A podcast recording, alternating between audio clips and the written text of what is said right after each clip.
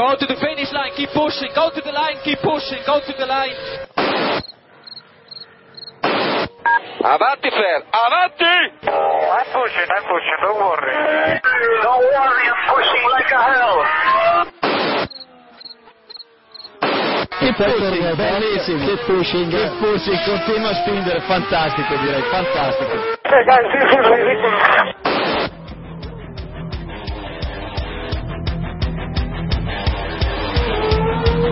Comienza Keep Pushing, tu podcast de Fórmula 1.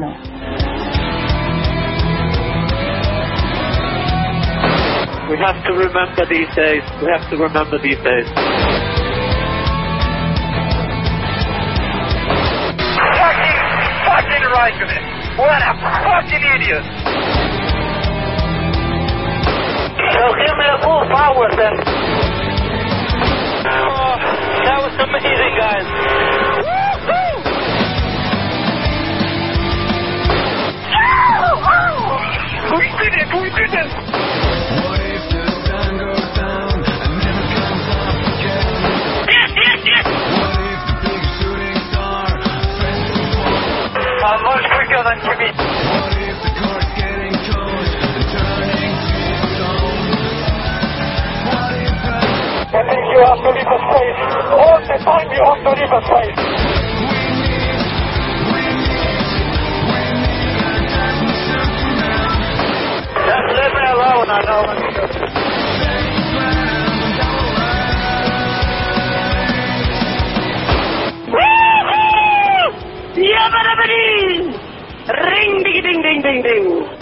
Hola a todos y bienvenidos al episodio 127 de Keep Pushing Podcast, este episodio de análisis del Gran Premio de Canadá 2014, celebrado este pasado fin de semana en el circuito Gilles Villeneuve de Montreal. Un gran premio que, por cierto, ha renovado por 10 temporadas más, así que una buena noticia. Tendremos, eh, tendremos Montreal, tendremos Canadá hasta 2024 por lo menos. Eh, para comentar hoy todas estas noticias y, y todo lo que ocurrió durante la carrera, que fue bastante movida, ahora, ahora veremos qué nos dicen nuestros comentaristas, pero que, que paso a presentaros ya. Eh, estamos los de siempre a la espera de que llegue David, que suponemos que, que llegará en breve. Ha volcado por- un carro. Ha volcado un carro de David y. Bueno, de momento ya veis por ahí a Héctor Gómez. Buenas noches, Héctor. Buenas tardes, excelentísimo señor presentador. También tenemos a Iván Guillán. Buenas noches, Iván. Buenas noches. ¿Dónde has dicho que era el Gran Premio? Un jugador del Arsenal. Grillos, vale. Eh, sí, sí, sí, sí, sí, vale. Luego lo escucharéis. ¿Qué he dicho? A ver, repite. ¿Qué he dicho? Has dicho Monreal. Monreal, pues es un Sí, jugador sí. que. Dos, dos veces, ¿eh? Me he comido una T, no pasa nada. Bueno, y también está por Qué aquí. cabrón, aquí buscando errores, eh. también está con nosotros Diego Otero, que la semana pasada se escaqueó del Gran Premio Histórico. Buenas noches, Diego. Yo, yo, hola, ¿qué tal? Estoy aquí preparado para contaros el Gran Premio Histórico de Canadá de 2932. Y, an- Sí, ¿O no? Ya, ya tendrás ¿Sí? redactados los, los- el Gran Premio Histórico de Austria. La semana que No, viene, el no, de Rusia no. y. El, el Gran Premio Histórico de Rusia es un- una cosa interesante. No, he descubierto, he descubierto que no puedo prepararlo, porque si lo preparo me como algún marrón y no o pasa algo y no puedo venir. Así que va a ser totalmente improvisado. Vamos a escoger el Gran Premio Histórico en directo. En, en directo mientras grabamos, en falso directo. Ya, ya, ya, ya. Bueno, intentando, intentando dirigir esto, un servidor, Jacobo Vidal, y como decía antes, a la espera de que, de que llegue David. Bueno, antes de entrar en, en materia y comentar eh, en concreto todo lo ocurrido en la carrera, quiero que me comentéis la vuestra visión general del Gran Premio. ¿Divertido? Eh, ¿Apasionante? ¿Aburrido? ¿Cómo, ¿Qué os pareció el Gran Premio así en general? Una visión general, Héctor. Una carrera divertida, ¿no? También, eh, sin más, no sé. Yo apasionante no la calificaría porque eh, lo que tuvo más que nada fueron incidentes. eh, estratégicamente, pues tuvo alguna diversión con los, sobre todo con los Force India, ¿no? Pero, pero bueno, una carrera interesante y, divertida. Eh, además, con algo inédito esta temporada que fue que vimos a pilotos eh, rodando muy, muy cerca. Creo que al final los primeros estaban a 20 segundos, así. Algo que no habíamos visto nunca porque Mercedes se va a 20-30 segundos normalmente. Así que una carrera divertida. Bueno, mientras le pregunto a Iván su opinión, a ver si arreglas esos problemas con, con el micro. Eh, Ah, Iván, la wifi ya. la wifi, sí. Iván, ¿qué, qué te parece tirar carrera? Mi resumen es que viva Montreal y que viva los circuitos de, de alta carga, de baja carga aerodinámica y con, con neumáticos que, que no aguantan una, una carrera entera o lo que les echen. Yo creo que, vamos, hemos visto problemas de fiabilidad y, y riesgo en, los pilotos, tanto accidentes como, como salida de pista y demás, gracias a, a estar en un circuito de verdad y no en uno de esos que, que vemos en la mayoría del calendario. Bueno, eh, en Bahrein también vivimos una gran carrera, por hablar de, uno de esos circuitos que no nos gusta nada, pero evidentemente Monreal, eh, el circuito, las características, el, ser muy duro con los frenos, sobre todo, eh, ha contribuido a un, a un carrerón, ¿no, Diego? Sin duda, Canadá, Canadá nunca defrauda. Yo, eh, de, visto, visto lo visto, yo creo que lo más práctico sería que, que, entrase, que hiciésemos un bucle, corriésemos en Australia, en Canadá, en Spa, y volviésemos a dar vuelta así 10 veces o 15, o 5 veces y tendríamos una temporada mucho más práctica que, que tener que tragarnos tantos tilcódromos y, y demás historias. Sí, elegimos los cinco mejores y, damos, y hacemos cuatro vueltas, ¿no? A- Por ejemplo. ¿cuántos quieren? 20, gran pre- 20 grandes premios. Perfecto, pues damos vueltas, joder. No hay ningún problema.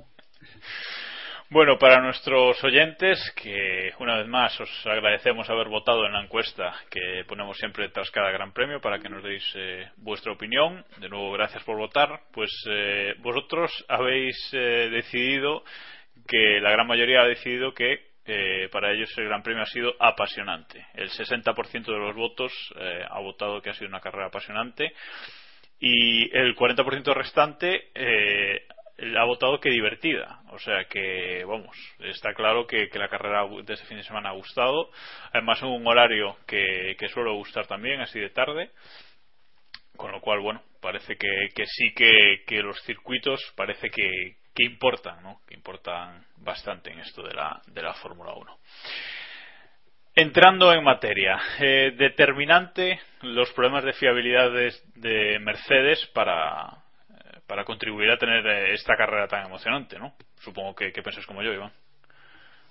Sí, hasta el momento de mitad de carrera habíamos tenido una, una carrera que se había disputado sobre el guion previsto, con Rosberg en, cabeza. Quizá eso es- fue la gran sorpresa de- del sábado, que se tradujo a- en carrera, porque este circuito sí que parecía que iba a ser más favorable a Hamilton, pero Rosberg lo hizo mejor el sábado y lo supo mantener en carrera hasta eh, ese momento en el que tuvieron la bajada de potencia. El único momento antes de eso fue ese salto de, de la chicane que tuvo Rosberg, que no sé cómo lo visteis vosotros, no sé si pensáis que hicieron bien en, en no sancionar a, Rosberg o, o como o que le hubieras sancionado. Yo ya adelanto que para mí Rosberg eh, sacó un provecho de, saltarse la chicane y creo que eso debería haber sido penalizado.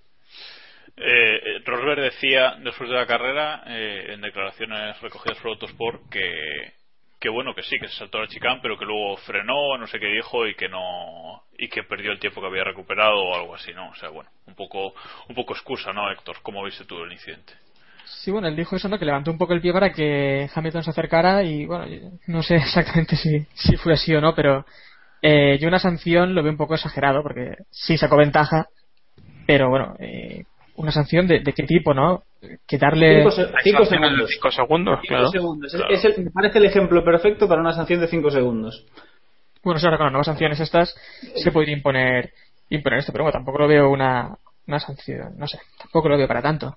Saltarse una, simplemente una chicane. Otra cosa es que lo hubiera repetido en otras ocasiones, ¿no? Como sí que ocurre muchas veces en Mónaco u otros circuitos donde ocurre más a menudo y sí que podría ser sancionable. Pero se saltó una chicane en el momento exacto, o en el punto clave cuando su compañero estaba apretándole para adelantar. Para La clave es que si hubiera habido un muro en vez de una escapatoria de No, o una puzolana de tierra también. una puzolana de tierra, hubiera perdido la posición. O sea, sería esa es, esa es la clave. Sí, o poner, o poner baches más altos, tal vez habría que, que mirarlo mejor estos Sí, temas, ¿no? el, Para que el tema, el tema de los baches más altos es peligroso. El coche puede salir. No, no, bueno, no, digo ya en la zona de, de salida. No en la zona, claro, de entrada, sino en la zona de, Ya, de reentrada a pista. Sí, eso, eso es cierto. Pero bueno, pensando también en la, en la salida, que salió muy bien eh, Lewis Hamilton, por ejemplo, bueno, recordemos eh, que la pole la hizo Nico Rosberg y, y Lewis Hamilton le acompañó en la, en la primera fila, pues bueno, eh, Hamilton hizo una muy buena salida, eh, en Rosberg en el interior de la primera curva se pasó de frenada, o ahora me diréis lo que pensáis vosotros, y abrió mucho la, la curva para cerrar totalmente el, paso a Hamilton. Entre esto y lo de la lo de saltarse a chicán y lo de Mónaco eh, creéis que Rosberg ha sacado esa picaresca para, para por fin conseguir eh, ganar a Hamilton y no sé si jugar con sus mismas armas pero bueno ¿cómo, cómo veis esto? Diego Hombre, varios años compartiendo equipo con Michael Schumacher, algunas cosas tienes, siempre tienes que aprender, aunque yo creo que en este caso, al menos en la salida, no, no fue algo intencionado le salió muy bien, le, sin duda alguna, porque si no, seguramente Hamilton lo hubiese adelantado y hubiésemos visto un gran premio muy diferente, pero creo que esta vez no fue. Podemos dudar de lo que pasó en Mónaco o de. Podemos dudar de lo que hubiese pasado con la chica, pero en este caso yo creo que, que Rosberg no, no tuvo la. No es algo que podamos, que podamos decir que hizo a propósito. No sé si soy el único, si Iván piensa que, que sí que hubo un poquito de intención en Que eso. va, para nada, ¿eh? Yo creo que Rosberg sí que es cierto que ha elevado el nivel, o sea, que ha decidido que va a ir con todas las armas, duro a- con su compañero de equipo, eh, pero vamos, creo que es algo que, que también hará, Rosberg, hará Hamilton en el momento que le toque y que es lo que tiene que hacer para ser campeón del mundo. Eh, al final, cediendo la posición y no arriesgando y, no, y no siendo duro con su compañero es como le va le va a comer la, la moral, porque es algo que vimos en, en Bahrein, que quizá por no arriesgarse o por no ser más duro con, con Hamilton se le escapó una carrera y en, en alguna en alguna cita más de este campeonato le ha pasado así, así que yo creo que Rosberg ha cambiado de mentalidad y ha decidido ir a por todas. Yo no lo veo como algo premeditado, vamos, o sea, creo que cuando algo es premeditado se, se nota bastante más. Yo, yo premeditado no sé si fue, pero eh, sí que fue pues más agresivo de lo normal, ¿no? Sí que vimos que bloqueó también eh, los neumáticos en esta en esta frenada de la primera de la primera curva y, bueno luego también tuvo la esto la salida de pista sacando esa, esa ligera ventaja. Y otros incidentes que bueno creo que sí Rosberg está más agresivo sobre todo con, con Hamilton porque sabe que es el momento de, de mirarle un poco la, la moral a Hamilton y sacarle algo de ventaja. Lo hemos dicho en anteriores keep pushing eh, Hamilton no es un piloto tampoco que destaque por su fortaleza mental. Y estos problemas ahora mismo en estas primeras carreras yo creo que pueden afectar muchísimo de cara de cara a lo que queda de campeonato. Yo creo que estás pensando en un Hamilton que se, que se acabó hace mucho tiempo. Yo no creo que a estas alturas Hamilton sea frágil mentalmente, al menos como lo era en la época en la que luchaba con Fernando. Y creo que está demostrando una calma dentro del circuito y durante las carreras, que es lo, lo importante, que pocas veces habíamos visto en él y que seguramente muy, muy pocos esperaban, esperaban ver en el piloto inglés que fuera del circuito pueda sacar la lengua a pasear y decir todas las barbaridades que se le ocurran, nadie lo pone en duda, pero al final, cuando, cuando, cuando importa, Hamilton está sabiendo aguantar y esperar el momento porque es consciente de que el mundial es muy largo y llegará el momento en el que pueda volver a ponerse líder. Bueno, pero ahí tuvimos, ahí tuvimos también el otro día la gestión de los frenos, por ejemplo, o, o cosas así, y yo en las declaraciones de Hamilton le veo un poco como que no se siente respaldado por su equipo, al menos no tanto como, como Rosberg. ¿Creéis que, ¿Creéis que fue un factor, igual que en el caso de Bottas, que luego lo haremos, el, el estar tan cerca de, del, del coche que le precede en el abandono de, de Hamilton? Sí, Yo- yo, yo sí, eso os, yo- iba a os iba a comentar. De, el, tema, el tema frenos eh, creo que fue clave, ¿no? Porque eh, recordemos que los Mercedes llevaban 20 segundos de ventaja con respecto al tercero, más o menos eh, media de la carrera. En ese momento los dos coches empezaron a, perder eh, a perder potencia. Luego supimos que, que era problema de la, de la que les falló en los dos coches. 160 eh, caballos de potencia de nada que perdieron los dos coches, pero además Hamilton eh, se cargó los frenos traseros y por eso tuvo que abandonar. Y, y, yo creo que aquí en Canadá, con lo que sufren esos frenos, ir tan pegado al coche de delante, luchándole tanto, arriesgando tanto en la frenada, forzando tanto el freno, eso yo creo que sí que fue, que fue determinante. Yo creo que ahí Hamilton no fue inteligente eh, usando los frenos. Vamos, no sé si, si su equipo podría haber hecho algo más por radio advirtiéndole, no sé si es que él no hizo caso, eso no, no lo escuchamos, ¿no? Pero yo creo que fue determinante. No sé, Diego. Además, eh, perdón, un momento. Eh, no, que además recuerdo también que el sistema eh, cinético del MGUK también ayuda a retener el monoplaza en las frenadas, ¿no? Y de aquí seguramente que, tuviera este problema. Diego, decías antes. Hombre, decía que, sí, sin duda, sin duda fue, vamos, sin duda. Yo creo que fue determinante, pero tampoco creo que sea algo como para decir que Hamilton no fue inteligente.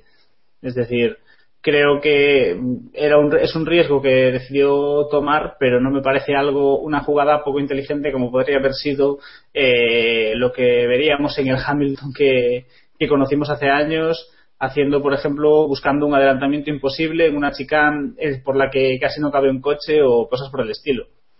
Creo que Hamilton fue demasiado optimista con el tema, con el tema frenos y que, y que le salió mal. Al final, eh, por lo que comentaban también, escuchando la retransmisión, el, momento clave fue la frenada de entrada, de entrada en boxes. A lo mejor si esa frenada hubiese sido ligeramente más suave, podría haber refrigerado al salir los neumáticos y no hubiésemos visto un problema. Al final, estas, este tipo de tecnología también es bastante delicada y a veces la diferencia puede ser muy, muy poco, algo, un pequeño detalle.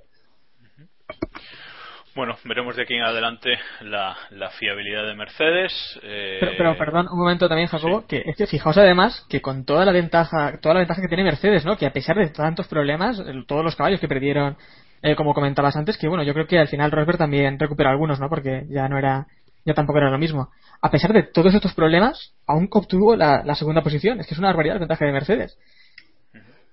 No, vamos a pasar a, comentar ese, ese, asunto ahora. Simplemente antes eh, quería recordar que con este abandono Hamilton eh, pues eh, pierde el liderato del mundial.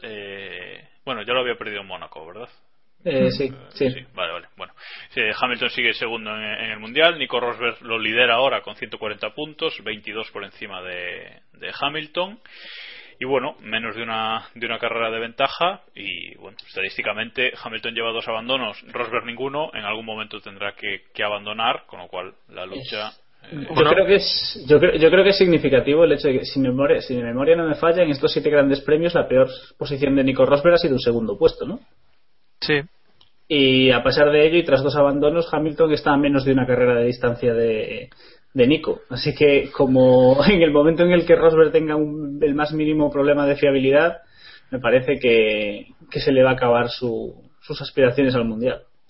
Bueno, pero de momento llevamos, a pasar al tercio de un tercio de la carrera y, tiene prácticamente una carrera de, ventaja. Hablábamos desde el principio de año, lo hemos dicho que la fiabilidad iba, iba a ser clave y cada carrera que Rosberg vaya ganando en lo que queda de temporada va a ser un, salto importante para, o sea, en, su diferencia con Hamilton, si no hay abandono, claro, el abandono puede llegar para cualquiera.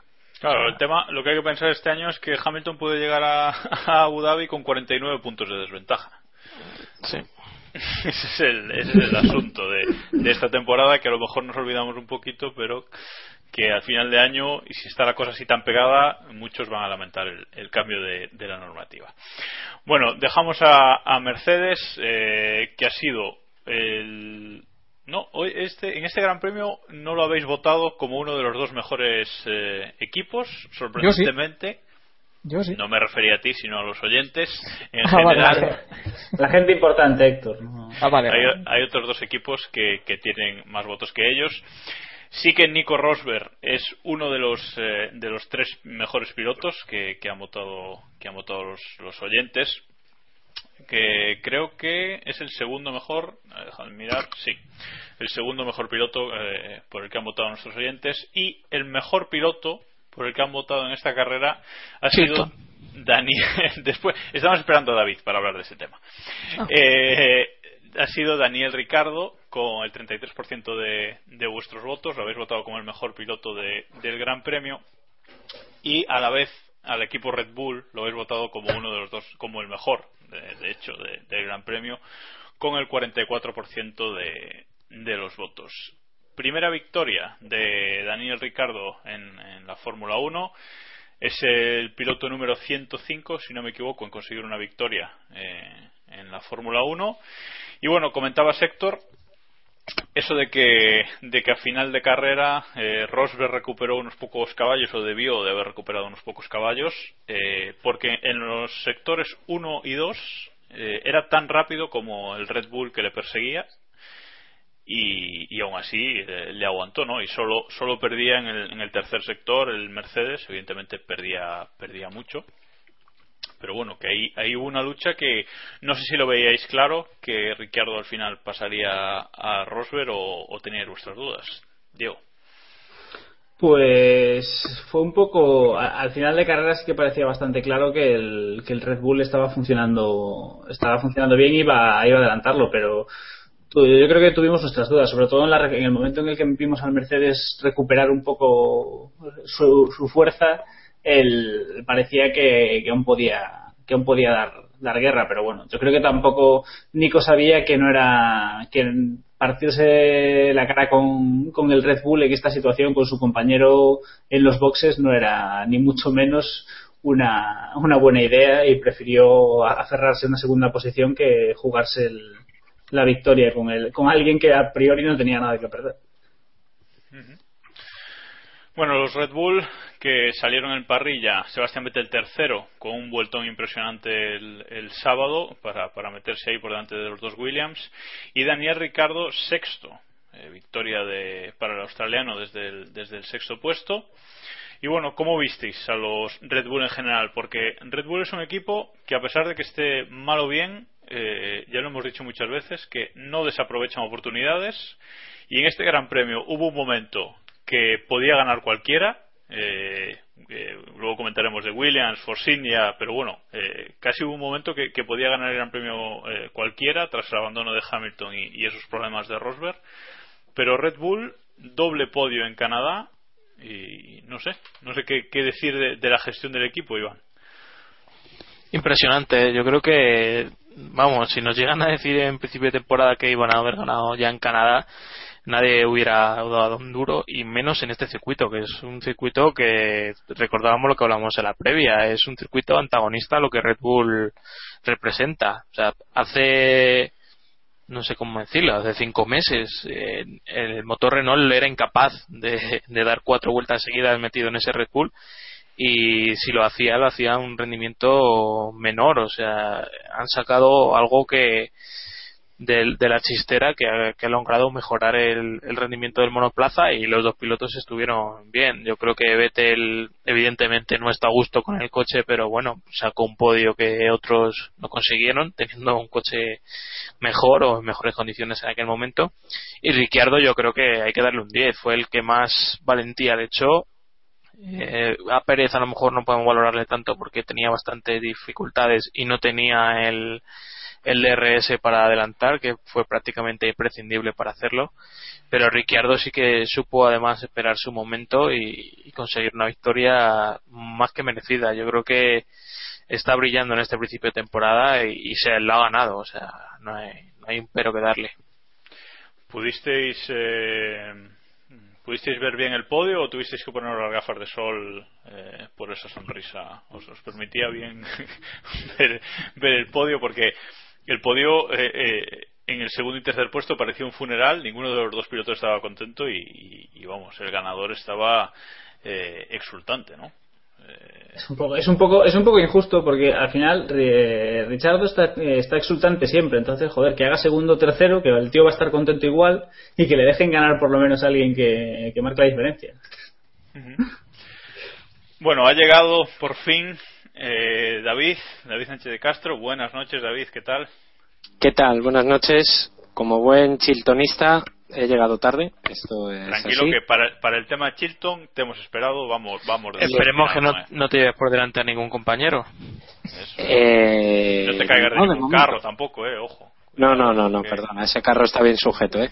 Bueno, luego, luego comentamos este tema. Estábamos hablando sobre sobre Red Bull, el, el rendimiento en carrera de Red Bull, que no desaprovechan ninguna oportunidad. Y ahora os iba a preguntar eh, si nos da la sensación de que durante la carrera eh, Ricardo estuvo así como un poco oculto, como un poco, eh, no diría en tierra de nadie, pero bueno, así sin hacer mucho ruido.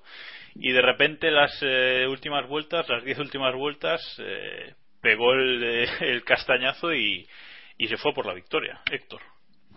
Bueno, eh, cuando tenemos un gran premio con diferentes estrategias, también lo que ocurre, ¿no? Que hay pilotos que hasta, hasta el final no ves bien dónde van a estar, eh, eso hacia el final de la carrera, porque bueno, Pérez también estaba ahí arriba, de repente cayó por las, porque se le tiraron abajo las ruedas y, y otras cosas del estilo, ¿no? Y también quería comentar una cosa, un, un FAP que le hice a, a Villeneuve a principio de temporada, en el que decía que bueno, que Red Bull no debe ir ni siquiera a Australia porque, para qué molestarse, ¿no? Si eran más lentos que la mayoría y no podían hacer la mitad de un gran premio. Y bueno, ya hemos visto en Canadá que no están a la altura de Mercedes, porque Mercedes, incluso con los problemas que tuvo, también estuvieron ahí. Pero vamos, eh, tampoco es que fuera flor de un día, ¿no? Lo de, lo de ayer, lo del domingo. Bueno, eh, Ricciardo entró en meta 4,2 segundos por delante de Rosberg, pero Vettel solo entró un segundo por detrás de Rosberg y con ese problema que, que tuvo que, que, que esquivar a masa, que luego, luego hablaremos, eh, quizás un par de vueltas más y veríamos doblete de, Red Bull, ¿no, David? Hombre, yo creo que sí, ¿no? Sobre todo más por más por demérito, más por problemas de, de Rosberg que por que por ventaja de Vettel, ¿no? Eh, sobre todo porque bueno, Vettel estaba todavía en ese momento masa que comentabas antes, estaba un poco bueno a verlas venir, ¿no? Eh, yo creo que la carrera en general de Red Bull fue todo lo excelente que puede ser en, la situación en la que está ahora mismo el mundial eh, en el sentido de que hay que esperar a que los Mercedes fallen o que tengan un problema para estar ahí. Creo que, que fue muy meritoria, sin duda alguna, sobre todo porque posiblemente sea una de las pocas ocasiones en las que tenga Red Bull de colocar a sus dos pilotos en el podio, ¿no? Creo que es bastante evidente que Red Bull es el segundo equipo eh, y, en fin, yo creo que, que la victoria de Ricardo lo, lo dice todo, ¿no? Quería destacar también la soberana paliza que le está pegando Ricardo a Vettel no quiero hacer sangre, pero es que le ha ganado Pero Vettel sí, ¿no? solo- pero, pero la hago. O sea, esto es así. Quitando el. eh, bueno, si eliminamos de la ecuación el problema de Australia que tuvo Ricardo porque le descalificaron, entonces ahí digamos que empataron, ¿no? Porque, porque Vettel no acabó. Eh, en el resto, solamente Vettel la ha ganado una vez. Creo que es alucinante y que ninguno de los aquí presentes lo, lo intuíamos, o por lo menos no con esa eh, con esa superioridad, ¿no? Eh, podemos poner algún día tengo que poner un trozo del capítulo en el que en el que se habló de que Ricardo iba a subir a, For- a Red Bull perdón y vamos en ese capítulo tuvimos que decir muchas cosas muchas tonterías eso. nada. Todos, todos sabíamos que, que lo iba a hacer muy bien, que Bernie no era una opción correcta, nadie esperaba. Por favor, Bueno, la, de- mayoría, la mayoría pensábamos que Bernier era mejor que Ricardo lo de- bueno, hay- había alguno incluso que le hubiera mandado a la DAC Fórmula a, a Ricciardo. Bueno, sea, sea como fuere, lo cierto es que Ricciardo ya está tercero en el Mundial con 79 puntos y tiene eh, 19 puntos más que, que Sebastián Vettel, como decía David, de momento pues eh, le va ganando. Estás escuchando Keep Pushing, tu podcast de Fórmula 1. Y de Red Bull y Ricciardo pasamos a- al piloto que habéis votado como el, el mejor tercer del Gran Premio, que es eh, Sergio Pérez, con el 19% de los votos, y también al segundo mejor equipo del Gran Premio, que habéis votado con el 30% de los votos. Bastante claro en este Gran Premio el tema de, los equipos favoritos. Eh, Force India, que hizo una carrera bastante buena. eh, en parrilla salieron muy atrás. Nico Hulkenberg salía décimo primero y Sergio Pérez décimo tercero. Pero luego en, en carrera fueron para arriba. Eh, Sergio Pérez, eh, antes del accidente, que, que luego comentaremos, eh, pues iba muy arriba en parrilla. Creo que cuarto, tercero, cuarto. Eh, ahora mismo no, no lo recuerdo. ¿Quién, qué? ¿Cuándo qué? Espera, que me he perdido. ¿Pérez? Pérez Sergio iba Pérez, tercero. sí. Antes del Iba- accidente iba tercero, ¿no? No, tercero. iba, Sí, hombre. no, iba, No, iba cuarto, que iba por detrás de los dos Red Bull y el, y el Mercedes, ¿no? En ese momento iba cuarto, en el. Iba- no, iba sí, bueno, cuarto, sí, cuarto. En el momento de la claro, final iba cuarto. cuarto. Pero había caído desde la segunda posición que estaba. Sí, sí, sí, iba a sí, caer, sí. que la adelantó Ricardo. Efectivamente. Efectivamente, llegó a, ir, llegó a ir segundo en carrera.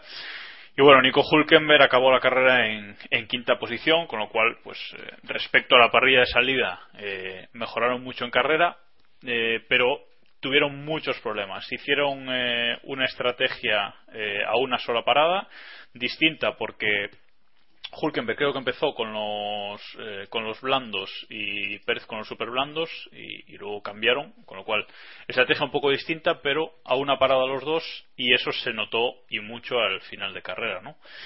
¿Cómo visteis a los Force India, Diego?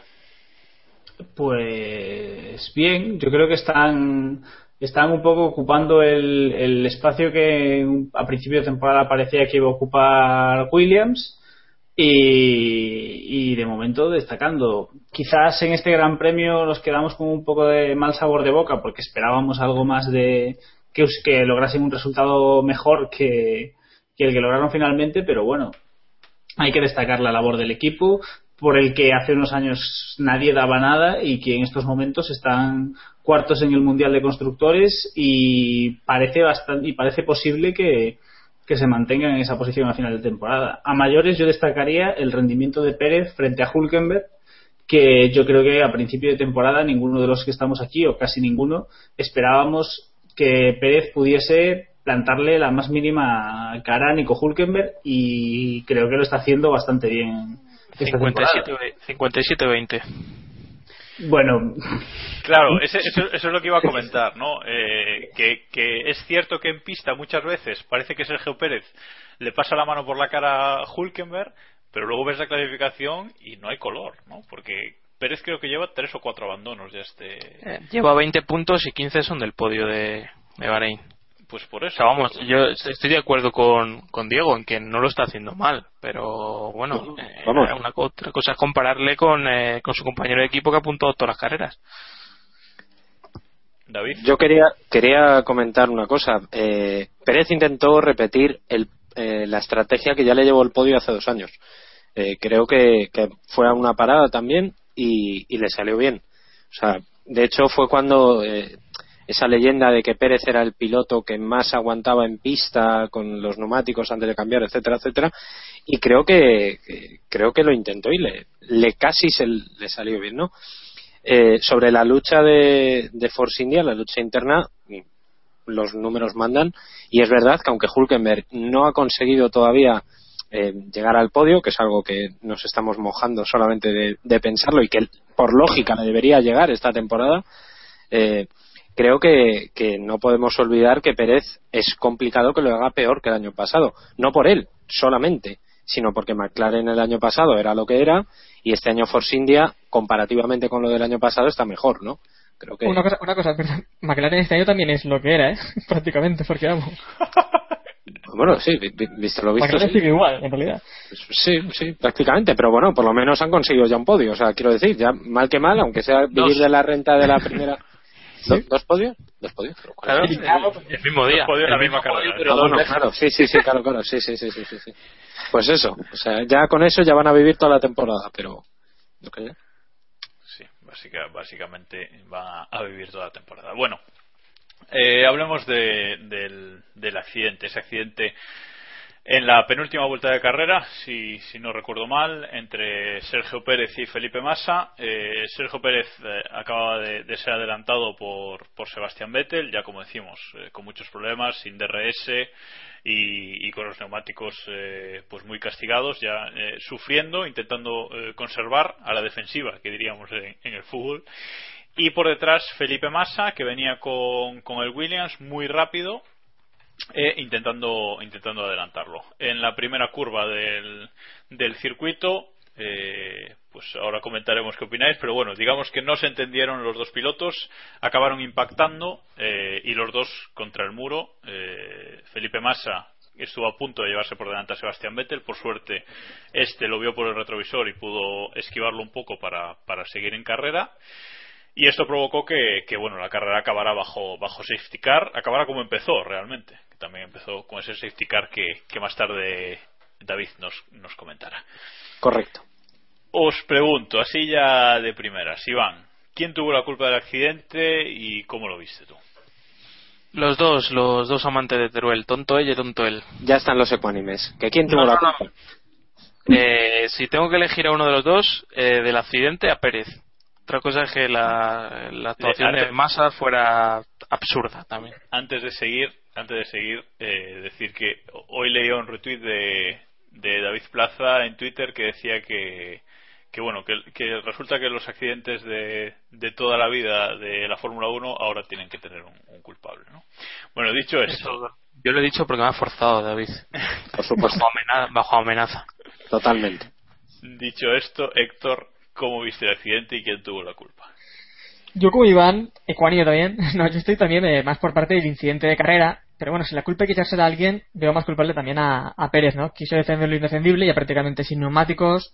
Massa también fue bastante optimista y se tiró a adelantar por, por un sitio bueno que también sabemos que Felipe no es que tenga muchos reflejos, pero el problema es que Pérez quiso bloquearle, eh, creyendo que Massa, pues no sé, parecía, creería que no iba a poder colarse con tanta velocidad, ¿no? Por ahí por el exterior, eh, por el interior de la siguiente curva, pero bueno, ya estaba pegado y fue y fue demasiado tarde. Pero para mí Massa tampoco tuvo ninguna ninguna culpa en este en este accidente. 2-0, a ver si igualamos esto. David, ¿quién No, tuvo ya, la culpa? ya me encargo yo de poner el 2-1. Siendo, siendo como es un incidente de carrera, y en eso estamos todos de acuerdo, que eso en cualquier otra mm, temporada o hace No, unos no años. sé, ¿no? que conste, que no os he preguntado quién merece sanción, ¿eh? Os he preguntado quién tiene la culpa. Luego lo de la sanción ya lo hablaremos. Bueno, eso estamos de acuerdo. Vale, yo le pondría la culpa a Felipe Massa. Y voy a decir por qué. Primero, bueno, primero porque, eh, y esta reflexión no es mía, sino que es uno de los miembros de este podcast que como es un cobarde no ha querido decirlo, o sea que nada más te digo quién. Yo quiero ver la agresividad que mostró eh, Felipe Massa con Sergio Pérez, se la quería haber visto con Sebastián Vettel. Que hay veces que también esto hay que entenderlo, unas Pero, vueltas antes. Di, di, di, bueno, di. luego hablamos. Por, al- por alusión, no, vale. Luego Eh, hablamos. Para Que salida. no tiene nada que ver una cosa con la otra, pero bueno. Luego Bueno, hablamos vale, vale, O sea, yo quiero, Sí, quiero luego, entramos en Williams, que también. Va- vamos a, a verla ahí. Dicho lo cual, Pérez ya llevaba problemas en los frenos desde hacía varias vueltas, ¿sí o no? Porque parece que Sí. Pérez se quedó sin frenos ahí. Vale. Pérez había frenado ya en la vuelta anterior, había frenado un poquito antes. Esto es así. Por tanto, quizá no culpa de masas como tal, sino a lo mejor le podían haber avisado. Le podían haber dicho, cuidado, que Pérez va con problemas de frenos. Que y sabían. Ricciardo, si recordáis, lo adelanta ahí por fuera. Sí. Correcto. O sea, mm, igual se podría haber visto un poco más. Dicho lo cual, Pérez, evidentemente, frena un poco antes, pero porque es que yo creo que si llega a frenar en el sitio natural, se pasa. Y estaba defendiendo posición, o sea, ante eso, poco más podemos hacer. Y en una de las imágenes, que por cierto ha tuiteado eh, la escudería Force India, eh, Felipe va hacia su línea de carrera. Es verdad que, que Sergio iba desviado eh, y no estaba siguiendo la línea de carrera natural. Siguió que es recto, por lo Sergio si- siguió recto y no hizo la curva, básicamente. eso es, eso es. Por tanto, bueno, mm, como decía Iván, igual es un poco tonto ella, tonto él. Pero a mí si me quiere, o sea, en, en esta, en Me este cúmulo de, por decir eso, ¿eh? escucha, escucha, escucha. En este cúmulo de, de datos, yo le doy un 60% de culpa a Felipe Massa y un 40% a Sergio Pérez. Más que nada porque Pérez lo único que estaba haciendo era mantener su coche en pista como buenamente podía. Pues no hubiera 2-1. pasado. Diego. Bueno, Sería partiendo- eh, la- 2,4 a 0,6, ¿no? Bueno, vamos a dejarlo en 2-1. Diego. Eh, sí. Entonces, Iván, según tú, la culpa es 100% de, de Pérez. Más sabido, perfecto. Yo qué sé, chico. Massa no lo hizo perfecto, pero pero si tengo que elegir entre uno de los dos, elijo a Pérez. Que no hubiera sancionado a ninguno Pero de no, los dos. estamos- o a, la- lo mejor lo hubiera hablando- sancionado con, con empleo y sueldo, ¿sabes? Que corriera a ella y... Y a su puta casa. Sí. A ver, Massa pecó de optimista, pero en realidad tampoco es que. Bueno, bueno, dejad, dejad, He dejad a venido, Diego. he venido aquí a hablar de mi libro, de mi gran histórico. A ver, sí. Eh, más allá más allá de que es un lance de carrera y debería haberse quedado en, en eso, en un lance de carrera y que sin duda ambos tienen culpa, yo me voy con por el lado de David y creo que si alguno tiene culpa es Felipe Massa.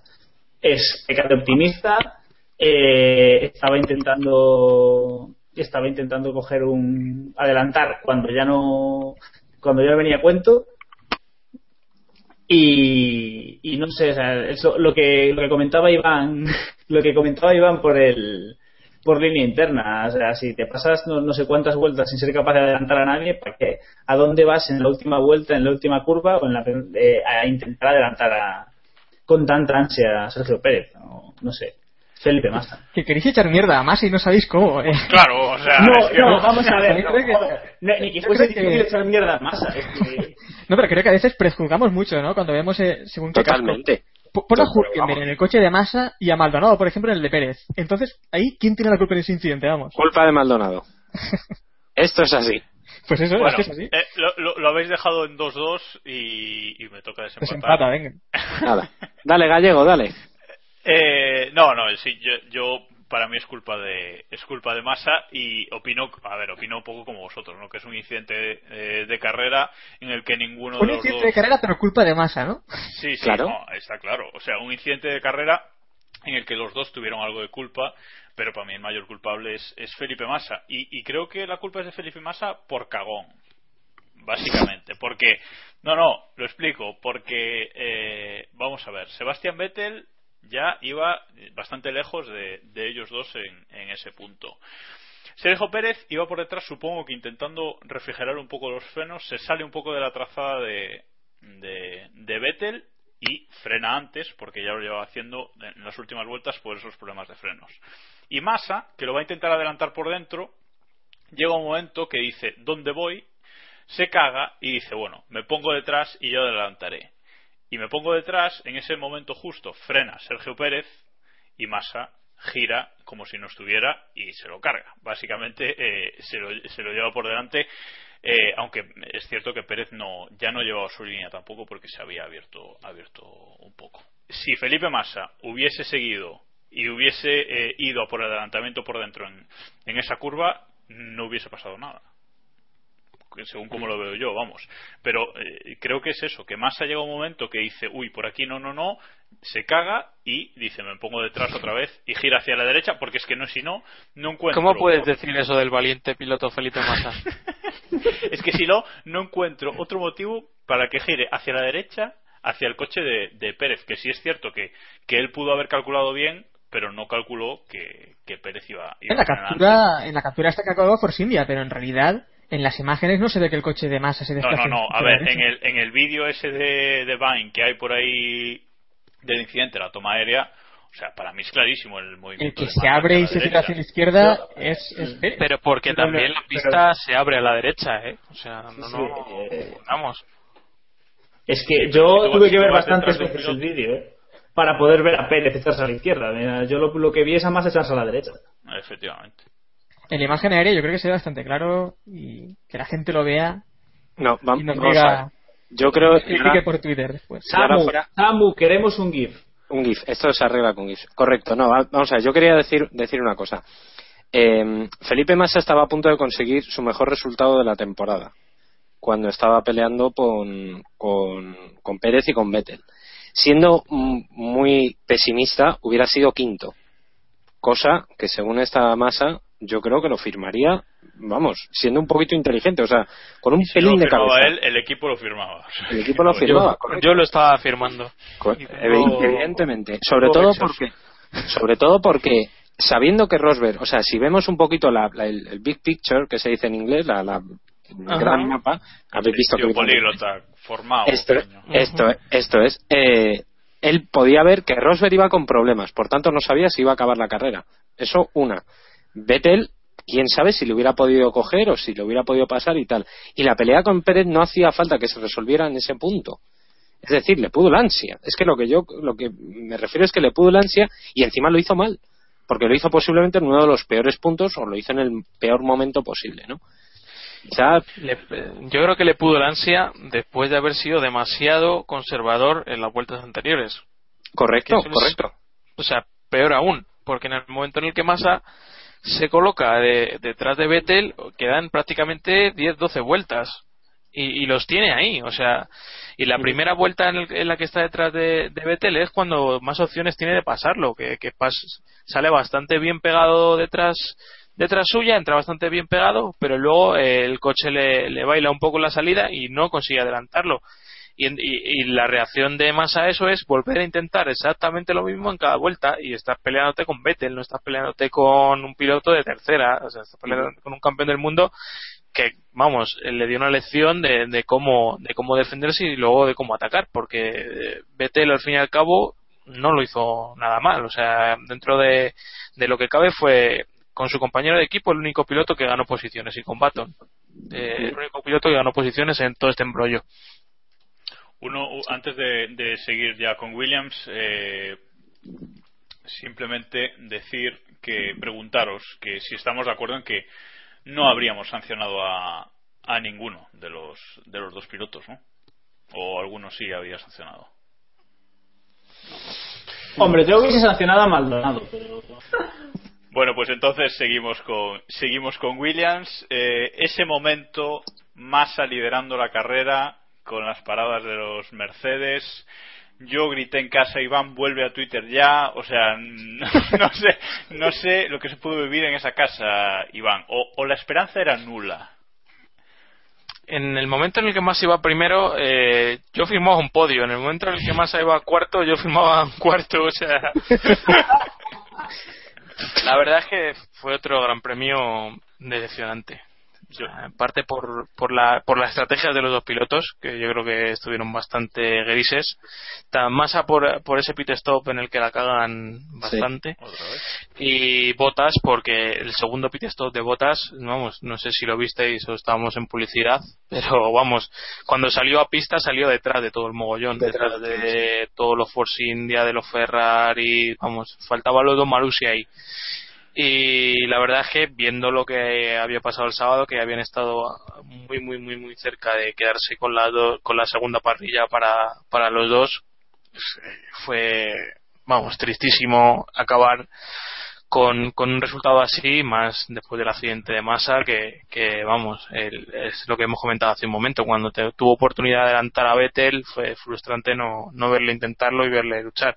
Yo creo que en ese momento él vio, se vio en buena posición, vio que podía tener un buen resultado y, y dudó bastante. Yo creo que dudó si quedarse con ese resultado o no. Luego cuando vio a, a Pérez, pues se tiró al, al hueco de manera precipitada y bueno, lo que, un poco lo que decía David hace, hace Sí, un momento. Y Botas el pobre, pues al final se cargó el, los frenos y no pudo, no pudo hacer más. En, en gran parte por eso, por rodar pegado a los de delante. Si es que si antes decíamos de Force India que clasificaron mal y, luego en carrera subieron, eh, pues aquí es al contrario, ¿no? Williams eh, clasificaron cuarto y quinto, Botas cuarto más a quinto, y luego en carrera, pues Massa con, con ese accidente y, y Botas en una triste séptima posición, ¿no? Bueno, triste que mu- muchos se la dieran a Raikkonen, por ejemplo. Eh, pero claro, es un gran premio que si antes decíamos que Red Bull nunca desaprovecha las oportunidades, podríamos decir casi que Williams siempre las desaprovecha, ¿no, David? No, Está claro, porque además ya, es- ya empieza a sonar un poco incluso. eh, parece que le han mirado mal o que se ha pasado cierto probador de Ferrari por el box de Williams para desearle suerte. No podría ser. Eh, pero es verdad que Williams no puede seguir desaprovechando porque es que las no, no, no va a estar en una mejor situación de podio, yo creo. Bueno, quizá en Spa o en circuitos un poco raros puede volver a estar ahí, pero pero como en esta carrera poquita se le va a presentar. Yo creo que eh, les va a pesar mucho ese posible podio de, de masa y, sinceramente no no pueden aguantar mucho más. Es que ese, ese intento de adelantamiento, múltiple intento de adelantamiento a Vettel eh, en la larga recta de atrás, que es cierto que Vettel se defiende muy bien y le ofrece siempre el- el exterior de la curva, pero macho, si ya lo has intentado dos veces y no has podido, no lo sigas intentando por ahí, ¿no? Yo, yo es que me desesperaba viendo a Massa intentando adelantar a Vettel con un, con un coche que recordemos lleva motores Mercedes, ¿no? Es que además, es que además, lo- o sea, las tres veces que lo intentó, tres cuatro veces que lo intentó, las tres veces fue por fuera. Es verdad Claro. que Vettel, que Vettel, bueno, le enseñaba un poquito el camino, pero no puedes picar así. Es que estamos hablando de un piloto ya con una experiencia sobrada como para aplicar por una cosa así en un circuito que conoce perfectamente, que no es que no, no, no, no es una novedad, no es un circuito nuevo que tal. O sea, sinceramente no lo entiendo. Yo mismo lo puse por Twitter y dije, joder, si hay en algún momento en el que hay que confiar en masa, de que es un piloto con un poquito de cabezas en este momento y, y nos decepcionó, pues. Pero, pero es que estamos hablando de masa. Para mí que intentar adelantar ya es un logro. Que intentar adelantar a Vettel. Estamos Sí, hablando de es que- masa, ¿no? ojo. Sí, sí, sí, sí, sí, pero es que, joder, es que precisamente porque estamos hablando de masa, en estos momentos, este tipo de acciones son las que nos dan argumentos para darle palos. Ya, a ya, la pero por eso es que ya sabemos quién es, ya sabemos cómo es. Ojo, eh, estamos, estamos hablando de un tío que casi fue campeón del mundo. Que, de hecho, estamos hablando de un tío que fue campeón del mundo durante unas curvas. Sí. Vivió uno de los momentos más gloriosos de la historia de los fails. De, sí. Yo, yo lo único que voy a decir es que este gran premio ha sido una colleja a mí mismo eh, para que nunca vuelva a confiar en Massa, porque hubo un momento que dije gana la carrera. Yo también, ¿eh? Y no, Yo también. o sea que Sí. ya me quedó claro a partir de hoy. Así vaya con 40 segundos de ventaja sobre el segundo. cero, Pero, pero, joder, que no sois nuevos en esto. Ya, ya, ya, pero no sé, nos ciega Todos sabemos, algo. algo todos sabemos que, que hay una forma, que, hay un- que es, eh, Massa tiene una forma de ganar una carrera y es que esté eh, corriendo segundo y solo queden dos tres en pista, él y Maldonado. No, eso acaba a, o sea, a ceros. Sí. Eso No va con acaba la mitad de los puntos. Pero, yo estoy con Iván, yo cuando vi a Massa liderando la carrera, yo firmaba no, no la tercera posición con Iván, sino yo firmaba la cuarta o la quinta, vamos. Pero vamos, pero ¿cómo no lo vas a firmar? Y Frank Williams también lo firmaba, el hombre que casi se levanta de la, de la silla en plan Lázaro. No jodas, en ese momento, vamos. Tú me Bueno, dirás. pues, pues, acabando, acabando con Williams. Eh, siguen. Eh, Eso van a hacer en una carrera de Eh, estas. Sí, acabar con sí. Eh, sextos en el mundial, por detrás todavía de McLaren y, y de Force India con 58 puntos. Y en pilotos, Massa, por ejemplo, no entra ni en el top 10, está décimo primero Es con la- 18 la- puntitos. o sea que- La reflexión que queda con eso es que si Massa llevara los puntos de Botas y, y Botas está haciendo un buen año, tampoco está haciendo una maravilla, pero bueno, lo- Sí. no lo está haciendo mal, normal. Un 6 le daba yo de nota. Williams sería tercero del campeonato de, constructores. O sea, tercero peleando con Ferrari eso, esas posiciones. Así que esa es la, esa es la pena que, al final va sexto y, como no espabile van a quedar sexto y es, joder, es bastante dinero para, para las arcas de un equipo que, que todavía hace falta. No es como Ferrari que al final le va a dar igual quedar segundo que tercero que cuarto, la verdad. Correcto. Eh, bueno, vamos a ir acelerando, que hoy ya había tantas cosas que por hablar que ya sabíamos que, nos íbamos a pasar de tiempo, pero bueno, hoy, hoy lo merece después de este, de este carrerón. Eh, rápidamente, las peoras de Ferrari y si queréis también al hilo eh, ese adelantamiento de Batón en, en la última vuelta aprovechando el, el desconcierto de- del accidente. Ferrari trajo aquí unas eh, mejoras, en teoría, eh, que apretaban un poco más la parte trasera del coche, pero claro, eso eh, impedía, eh, hacía que el coche refrigerara menos. Y bueno, Fernando Alonso ha dicho que esas mejoras son para son para cuando haga más frío los próximos meses. Los próximos meses son junio, julio y agosto, pues con carreras en con carreras en Europa, además. Eh, pues, Digamos que se, ha comp- se han comprado unos jerseys, ¿no? Ahora para ir a la playa. No sé, no sé cómo, cómo valoráis un gran premio para, para Ferrari que en parrilla eh, ya decepcionaron, pasaron los dos a la Q3, pero salieron séptimo Fernando Alonso y décimo Reconen, y luego en carrera no pudieron mejorarlo mucho. Una posición eh, mejoró Alonso, sexto, y no pudo eh, adelantar a nadie. De hecho, Fernando decía eh, al final de la carrera que era frustrante y poder ir detrás, ir siguiendo un coche y no poder ni siquiera meter el coche. Y Kimi. Raikkonen ac- acabó décimo. ¿Sí?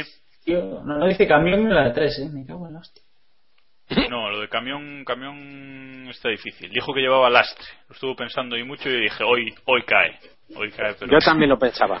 Dice, va a decir camión. Bueno, Bueno, David, ¿qué, qué Eh. decir de, de Ferrari?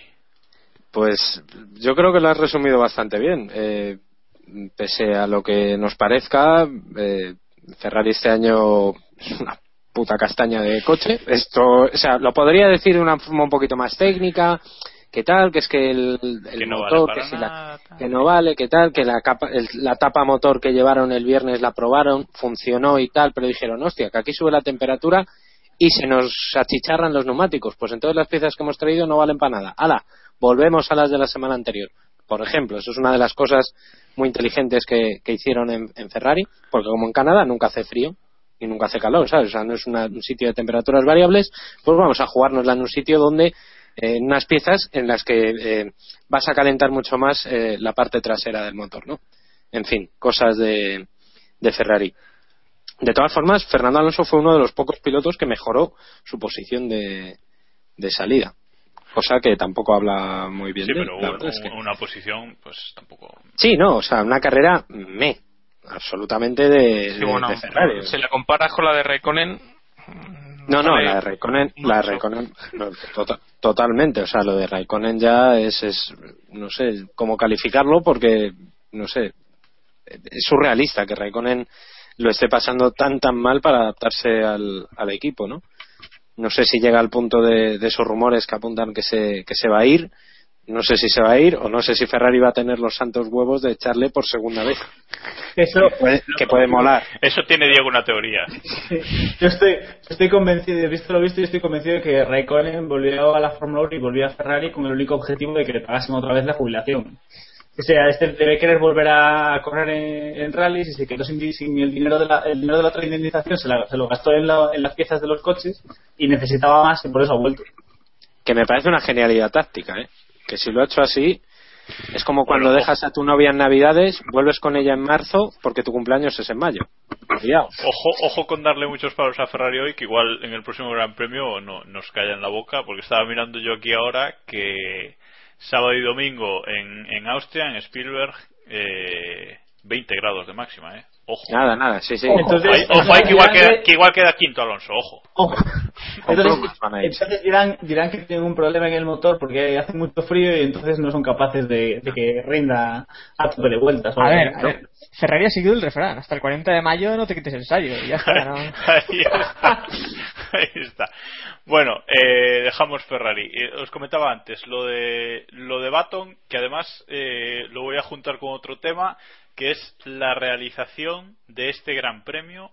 Espectacular eh, capacidad para impedirnos ver todo lo que queríamos ver. O sea, han conseguido esquivar todos los momentos eh, clave de la carrera, porque incluso el accidente de, de Massa y Pérez eh, hicieron un cambio de cámara ahí justo en el momento que tampoco que tampoco quedó claro.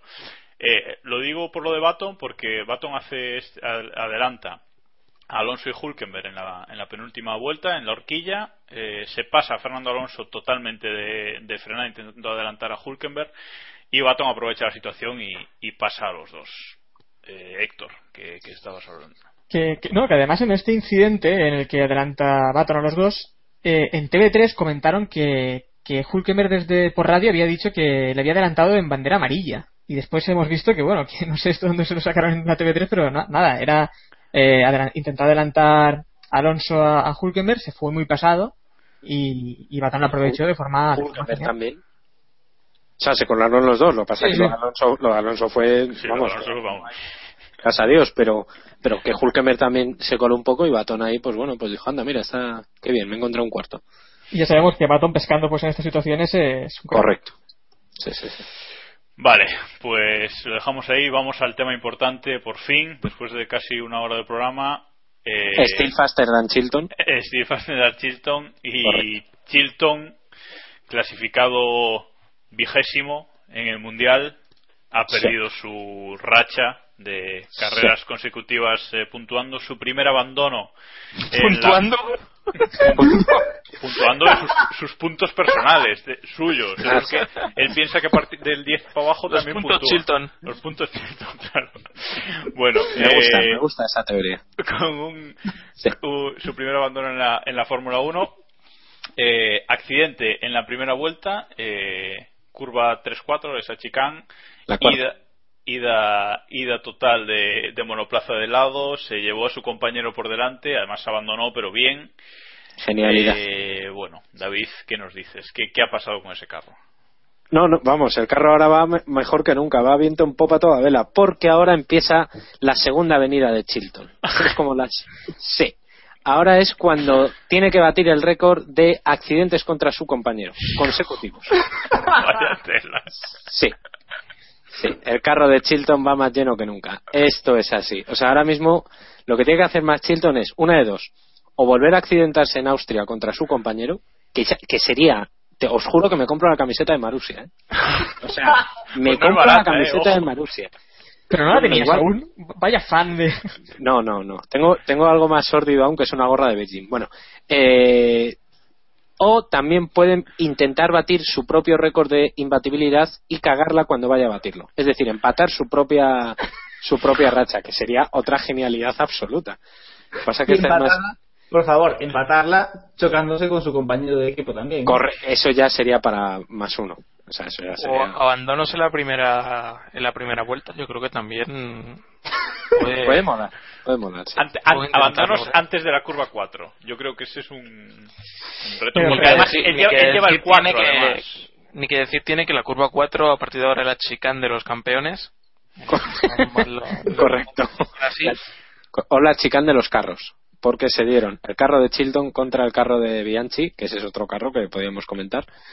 Sí, sí, sí. No, pero Pero oja- fijaos en la genialidad táctica de Chilton que dice abandono en la curva 4 que es mi número. eh. O sea, eso no lo puede no lo puede hacer cualquiera. eh. Por favor, y con una plasticidad preciosa, entrando cruzado en la, en la curva, en un homenaje a Kimi Raikkonen.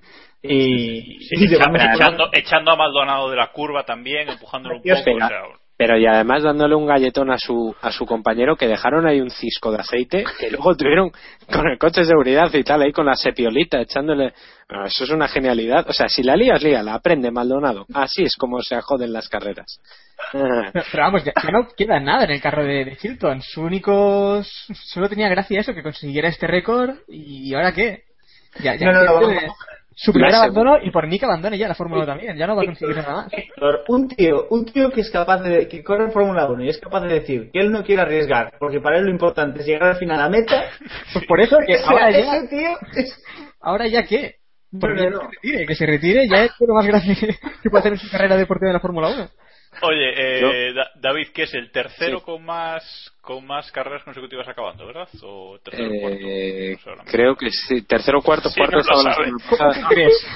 Si no lo sabes. David, muy mal. eran Bueno, 20 25 carreras las que había las que había acabado o sea que sí creo que es el tercero Ese carro ha Y volcado. ahora, ahora es el, no- el noveno con más grandes premios sin puntuar. Correcto. Es el, perdón, Es- es el cuarto, el cuarto porque está detrás de gente muy sórdida como Nick Heifel, que ese sí que, ese sí que podíamos hablar un día de ese, del Barbas. Ese tío puntuaba. No, para, hablar de para hablar de Eso- eso le Heidfeld, quita hay que caché. traer a- hay que traer al que presidente de su club de fans que Eli, Eli, Elizalde. Pablo Elizalde, si no esto no bueno, Chilton ahora mismo, Chilton ahora mismo está en esta cifra por detrás de Heifel, que acabó 33 grandes premios consecutivos, Kimi Raikkonen, que cuya mejor racha son 30, Rosberg con 27 y luego ya está Chilton. Y creo que Alonso 7.000 está- 7.300 kilómetros consecutivos ha estado Chilton sin, sin estrellarse. Ahí lo tienes. pero Ojito. pero ojo y el récord de grandes premios consecutivos sin abandonar y sin puntuar Hostia, ese, ese puede estar ese, ese puede liderarlo fácil. Lo curioso, creo, eh, lo curioso es que Alonso le va, le, si acaba la próxima carrera, le va a empatar. No no no la va a acabar Max sabe Bueno, pues dejamos, dejamos ya el tema porque se nos va de madre totalmente el, el programa de hoy. Simplemente un- una pregunta que os quiero hacer. ¿Lleva Kobayashi el móvil en el bolsillo durante las carreras? Sí, Eso parece. hombre me decepcionaría mucho si no lo hiciese sí. En otras ocasiones creo que habíamos dicho que estaba prohibido por reglamento, pero vamos, el otro día lo llevaba y lo vimos claramente en las fotos. Increíble. La foto yo, yo me he quedado totalmente volado con el, con el, el móvil de Kobayashi. Bueno, Yo entiendo que a lo mejor él se lo deja el, el médico por si tiene que... No, no, no tiene ningún sentido. no, no tiene ninguno. Te, gracias por intentar rebuscar sentido. Te lo agradezco. Nada, nada, arigato. Y lleva una cámara, lleva una Nikon en, la, en el otro bolsillo, lleva una, una cámara de fotos, una Nikon buena para... No, Nikon va en el Mercedes. Venga, vamos a... Sabía yo. Vamos Ojo. Ojo, he encontrado la próxima estadística que tiene que batir más Chilton. Perdón por volver a mi, a lo mío. Rapidito, Es, es la estadística de abandonos en la primera vuelta. El récord le tiene Jarno Trulli con, al loro, 14 veces abandonó en la primera vuelta. Pero Max no sabe pero hacer Max, eso. Max lo va a hacer seguidas. Venga, vamos con el Pero mundial. es que tiene, tiene que llegar a, a- a estar cerca de otro coche para Claro. adelantar, y ahora tiene, una, ahora tiene una sanción, es imposible. Vamos allá. Bueno, venga, que está Sigamos, sufriendo. Mundialito. Tendríamos que hablar de cuándo va a acabar de cumplir esas tres posiciones, pero eso lo haremos en la previa.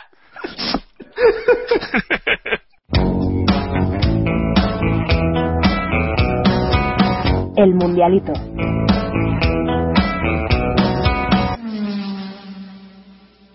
Bueno, pues vamos con, con el mundialito. Ya sabéis, damos 3, 2 y un punto a los pilotos que nos han parecido los mejores del Gran Premio y le damos menos uno al, al peor. Y además, eh, pues damos nuestros tres premios, eh, Bandera Negra, el Mansell y el Prost. Vamos a intentar hacer rapidito esta sección. Vamos a empezar por el Bandera Negra. Primero vuestro menos uno y luego decimos lo que han votado nuestros oyentes. Así que empieza Diego, por ejemplo. De este caso muy fácil. Eh, Felipe Massa. Vale, David. Sí, sí, Felipe Massa. Iván. Iván. Iván, no. Yo se lo he dado a Chilton, perdón. Creo que me ha cerrado el micrófono David. Por Vale. y Héctor. Yo se lo voy a dar a Nico Rosberg, porque no me gustó... Ojo ahí. Ojo ahí el A ver, el parabólico. No, no, lo explico si queréis, lo explico. No me gustó Sí, su salida empujando a, a Hamilton fuera de la pista, eh, en su salida. No me gustó tampoco, bueno, que además hizo que perdiera posición con Vettel. No me gustó ese es su séptimo podio casi, casi consecutivo. estaba contra el muro, casi también déjalo contra que el se muro. entierre él solo. Y, y bueno, después saltándose la chicana. A mí no me gustó en esta carrera Nico Rosberg. Mm, Vale, Alucinante. Tras estas, tras estas declaraciones, vamos, yo también se lo doy a, a Felipe Massa y nuestra, nuestros oyentes se lo habéis dado eh, con un 52% de los votos, más de la mitad a Felipe Massa también. Además, en la encuesta os pedíamos que, que nos, diese, que nos dijeseis qué sanción le pondríais a, a Felipe Massa de, de poderlo hacer vosotros tras el- ese accidente. Y bueno, hay alguno que, que nos, ha hecho- nos han hecho gracia. Por ejemplo, eh, una de las sanciones, ojo David, dice que sería correr con el coche de Chilton tres carreras.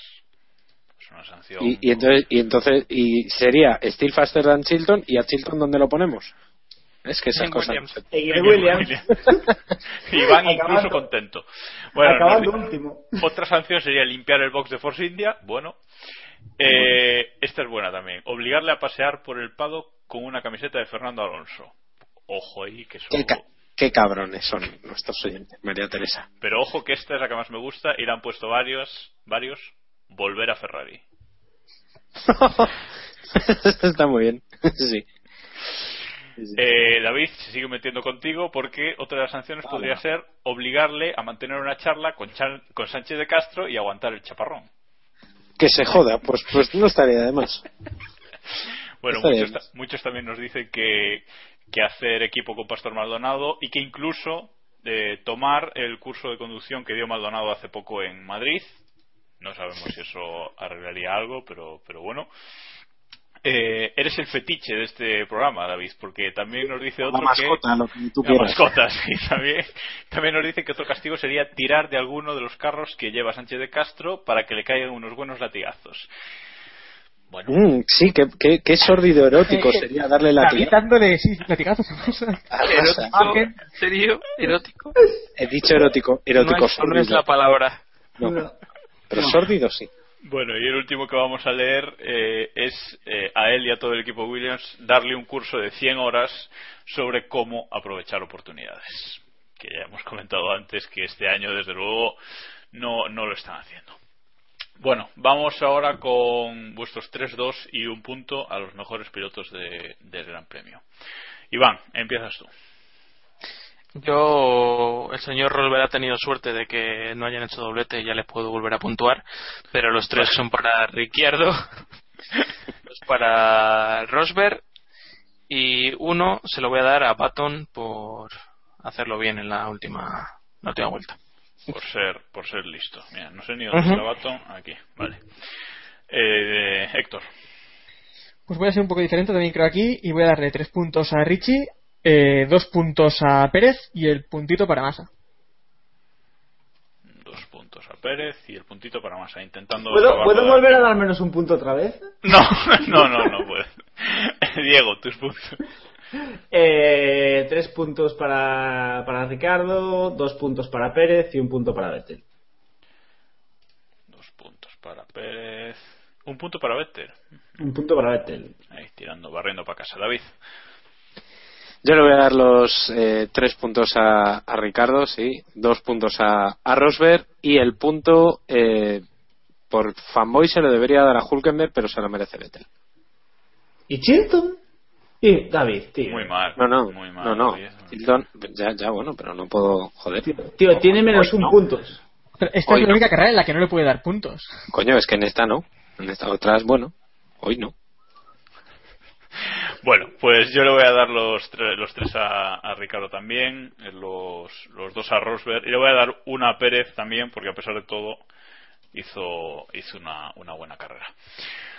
Así que vamos a ver si logro ordenar esto, que siempre tengo problemas. Eh, Ricardo, que en este Gran Premio se ha llevado 15 puntos a- así de golpe, pues se pone segundo en la clasificación con 30 puntos. Hamilton sigue primero con 37 y Rosberg baja a la tercera posición con eh, 25. Por abajo, a pesar de todo, Massa no consigue desbancar a Maldonado en la última posición. Maldonado menos 9, Massa menos 7 y Raikkonen menos 5. Y ojo, David, que Chilton ya tiene menos 1, que es el que le acaba de dar Iván. Ojo. Correcto, Eh, correcto. Me parece bien. Bueno, y en cuanto al premio Mansell, al más pasional y agresivo del Gran Premio, eh, vosotros, nuestros oyentes, se lo habéis dado a Daniel Ricciardo con el 38% de los votos, merecido.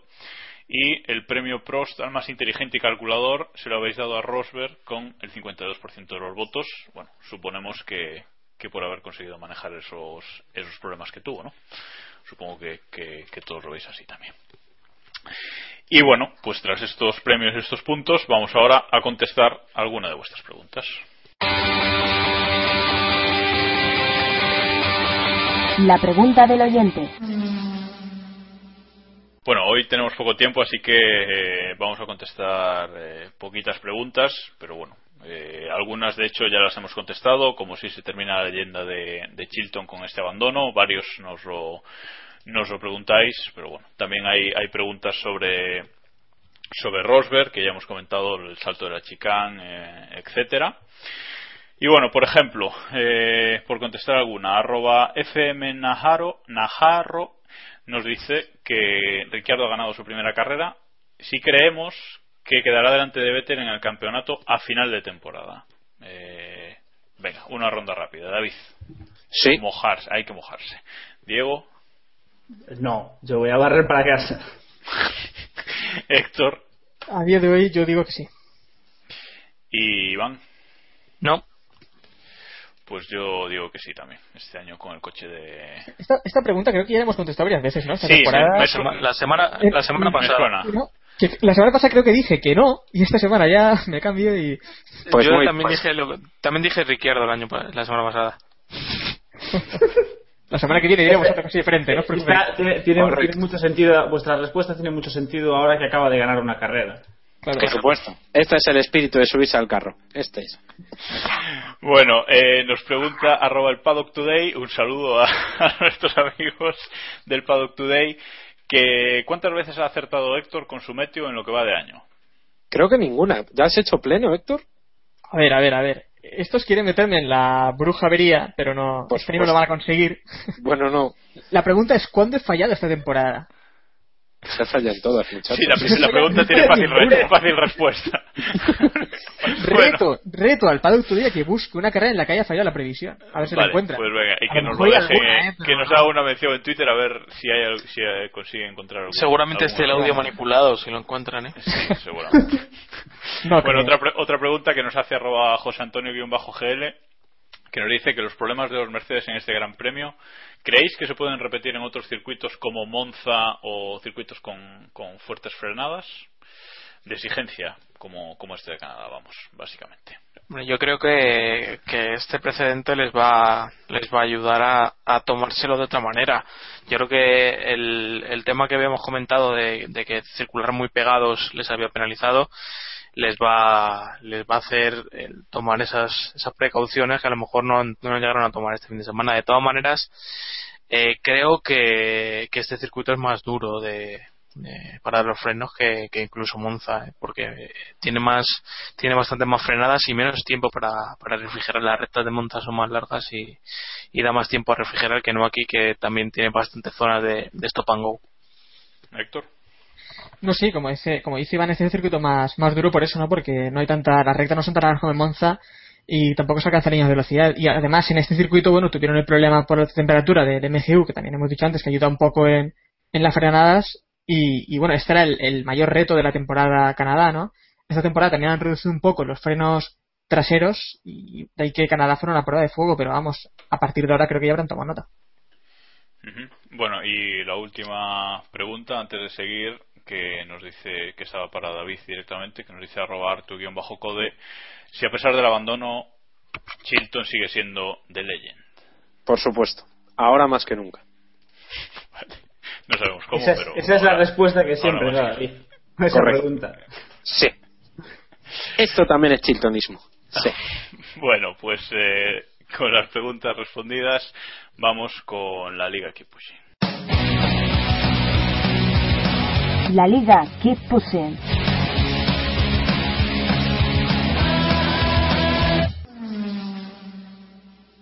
Bueno, pues vamos a repasar eh, la Liga Keep Pushing, esa liga de, Castrol Deportes, el podio del motor, con nuestra liga particular, en la cual somos 185 miembros. Eh, esta semana creo que no se, no se ha unido nadie, ya es más difícil eh, ponerse, ponerse por delante, pero bueno. Eh, esta carrera ha sido bastante lamentable en general, en cuanto a puntuación se refiere. Eh, si la semana pasada el, primero hacía 165 puntos, eh, semana pasada no, anterior, con el Gran Premio de Mónaco, en este Gran Premio el que más ha, puntuado ha hecho 51 puntos, que ha sido Carplaya-F1.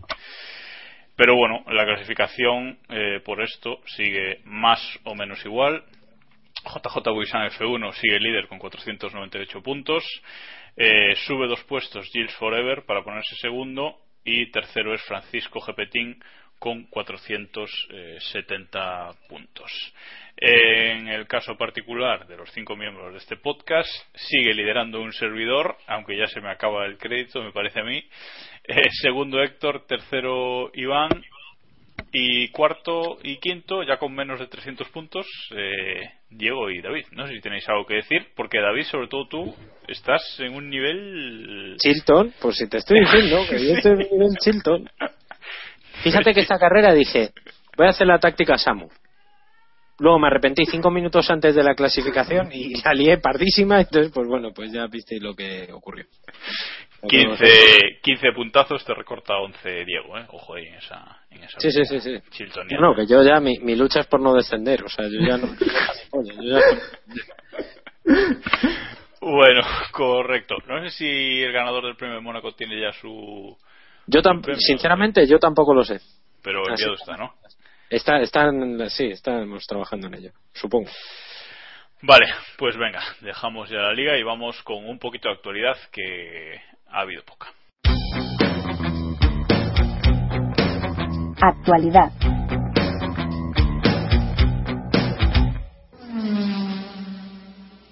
Bueno, pues simplemente un par de noticias y es que Adrian Newey, después de todos los rumores de que iba a fichar por Ferrari o no, eh, ha renovado con Red Bull, pero ojo, no con Red Bull Racing, ha eh, renovado por Red Bull Technology, que bueno, parece que se aleja un poquito de la Fórmula 1 el comunicado de prensa dice que se, que se va a enfocar en otros proyectos de, Red Bull, que supongo que pronto eh, sabremos de, qué se trata, pero que bueno, seguirá, este año por supuesto seguirá en el equipo, parece que hasta final de temporada, pero ya a partir de ahí pues se buscará un sustituto para, para su puesto de director técnico y él seguirá ahí aconsejando para, para lo que necesiten, pero evidentemente en un papel mucho más secundario, ¿no, Héctor? Sí, no, sí. Eh, pero que es que eh, Héctor, Héctor, Héctor estaba en, su casa. Ya. No, sí, de hecho en mi casa estoy normalmente. pero no, que, que esto, que simplemente, pues, eh, siempre los rumores de toda la vida, de que ni iba a acabar en Ferrari, iba a acabar en Ferrari, al final, otra vez, eh, sigue en Red Bull y veremos, pues, eso, los proyectos que en los que se enfoca de en adelante, que no sé cómo lo veis vosotros, pero yo creo que Red Bull, como equipo de Fórmula 1, tampoco le va a quedar más de 5 años.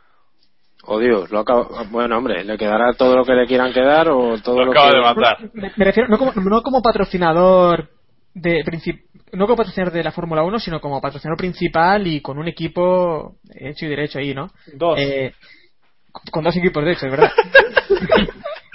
Yo siempre digo que creo que antes de cinco años eh, veremos entrar Volkswagen, por ejemplo, y se Irá. verá- Este tema no lo hemos hablado nunca, pero si queréis un día lo tratamos a fondo. Sí, de que Volkswagen entra a Fórmula 1 No, no, no, hay ver, que debatirlo a fondo un día. Aquí hay una cola. Primero tenemos que dejar que Iván nos explique lo de Vettel y Ferrari. Sí, y después ya vamos con, con Volkswagen. Bueno, David, ¿tú cómo, cómo ves este aparte a un lado de Newey? No, ¿Crees me que, le me parece- que le afectará al me- equipo mucho? No, no, no, evidentemente no. Yo creo que es un paso natural que el que tiene que tomar Niwi porque ya él mismo ha dicho que, que bueno, que se está interesando en otras en otras cosas. Eh, no sé si es casual, no sé si hay agua en esta piscina, pero este sábado, eh, antes de la- del inicio de las 24 horas de Le Mans, hay una rueda de prensa en la que se promete una gran noticia para, para, la, para la resistencia. Sabemos que a Niwi le gustan mucho las competiciones de resistencia, los prototipos, se ha interesado muchas veces por ellos. eh, y bueno, no sé si veremos a, a Niwi o a Red Bull tomando forma a un equipo de para competir en el mundial de, de resistencia, quién sabe. A a Pero todo apunta. Ya, ya se le ha- ya lo hemos. eh, Sí, así. no. Ah, no digo que ha sido muy brusco porque parece ser que ah, decía Autosprint esta tarde que, que el rumor que apuntaba a que Ferrari iba a hacer un LMP1 eh, bueno se ha enfriado bastante así que así que veremos aunque bueno hay datos que apuntan justo lo contrario o sea que no sé pero vamos el caso Niwi que es lo que estamos hablando eh, tiene tiene mucho más allá de, la Fórmula 1 o sea que donde vaya lo va a hacer bien Bueno, y hablando de, de resistencia, pues ya nos quedamos con la última noticia que vamos a comentar. Y he recordaros a todos que este fin de semana se celebran eh, las 24 horas de, de Le Mans, eh, que aunque no veáis otras categorías y solo os gusta la Fórmula 1, eh, creemos, creo que todos aquí estaremos de acuerdo, que es una carrera que, que hay que ver y que se, que se disfruta mucho. Creo Sí. que la salida es el sábado a las 3 de la tarde, si no me equivoco. a las dos a las dos A y media dos. si me falla la memoria no sí. Bueno, pero la que a salida- las tres, pero ahora la salida, oficial, la salida oficial es a las 3, creo. O sea, Ah, bueno, bueno, sí, sí, vale, vale. Sí, no, a las dos y media empieza a la las 2 y media empieza todo, eh, efectivamente. Correcto. Y bueno, que corren 19 expilotos de Fórmula 1. Si alguno tiene la lista por ahí y los quiere leer, La tengo, la tengo, la tengo. pues venga, dale, rapidito. Empezamos Lucas Di Grassi, Gurth, Sarracen, Nakajima, Davidson, Buemi, Heifel, Weber, que es quizá la gran estrella de esta carrera, Salo, Margenek, al que le han bajado a la segunda división, al MP2, Christian Kling, Karun Chandok, Gianmaria Bruni, Fisichella, Olivier Beretta, Magnussen, padre de Kevin Magnussen, Bruno Sena, Shinji Nakano y Pedro Lamy. Ahí queda eso. Y bueno, Fernando Alonso, ya sabéis que dará la salida, el banderazo de salida. Veremos si antes hay anuncio de Ferrari o no. Eso ya, ya está por ver.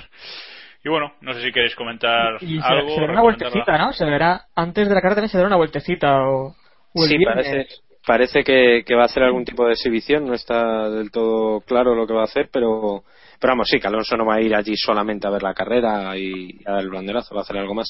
Lo que creo que es más interesante va a ser verle cómo va, eh, si va en calidad de piloto de, de Fórmula 1 o en calidad de piloto de Ferrari, que no es, no es lo mismo.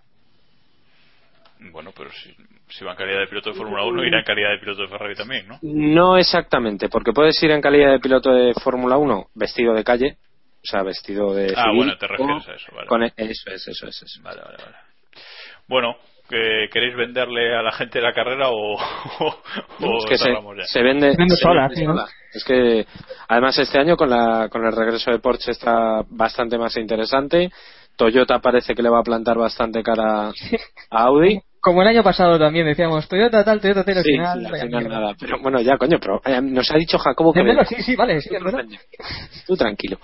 Pero, pero vamos, que va a estar bien. Sobre todo por ver a ver si Audi puede mantener la, la superioridad que ha mostrado durante estos últimos años y, y en fin, a disfrutarlo. Yo creo que es una carrera para disfrutar. Sobre todo las, las horas nocturnas, ¿no? Cuando, cuando se para anochecer y también al amanecer es lo más espectacular de, de la carrera. Sí, sí. Bueno, si no sabéis por dónde, perdón, si no sabéis por dónde seguirla o no tenéis posibilidad, creo que la ha hecho Eurosport, ¿verdad? Sí, Eurosport Bueno. y Eurosport 2. Si no tenéis posibilidad de seguirla, pues seguidnos por Twitter, que seguro que, que algún enlace por ahí caerá para, para que podáis disfrutar al menos un, un ratito de esta carrera. Y bueno, hasta aquí por hoy. Eh, recordaros antes de irnos las formas de contacto. Tenéis nuestro blog keeppushing.wordpress.com. Si nos queréis mandar un email, lo podéis hacer a keeppushingf1.gmail.com y estamos en las redes sociales, Google Plus, Facebook y Twitter. En esas dos últimas somos KP Podcast, que por ahí podéis hacernos preguntas o, o contactar con nosotros todo lo que, lo que queráis. Gracias chicos por estar aquí una semana más. Hoy todos eh, otra vez, por fin. Más o menos. Más o menos, sí. Bueno, unos más tardones que otros. Y gracias a nuestros oyentes una semana más por, por seguir ahí eh, escuchándolos y también por, por haber por participar en la encuesta, que siempre siempre nos gusta que, que nos hagáis un poquito de caso. Y nada más, hoy nos despedimos con el Just Drive de Alistair Griffin otra vez que nos escuchamos la semana que viene con el previo del Gran Premio de, de Austria, el regreso del Gran Premio de Austria. Y hasta entonces, ya sabéis, keep pushing al máximo. There is a star that lights the road. Will it take me to the end? Well, I don't know. For one last time, I'll take this ride. And just drive.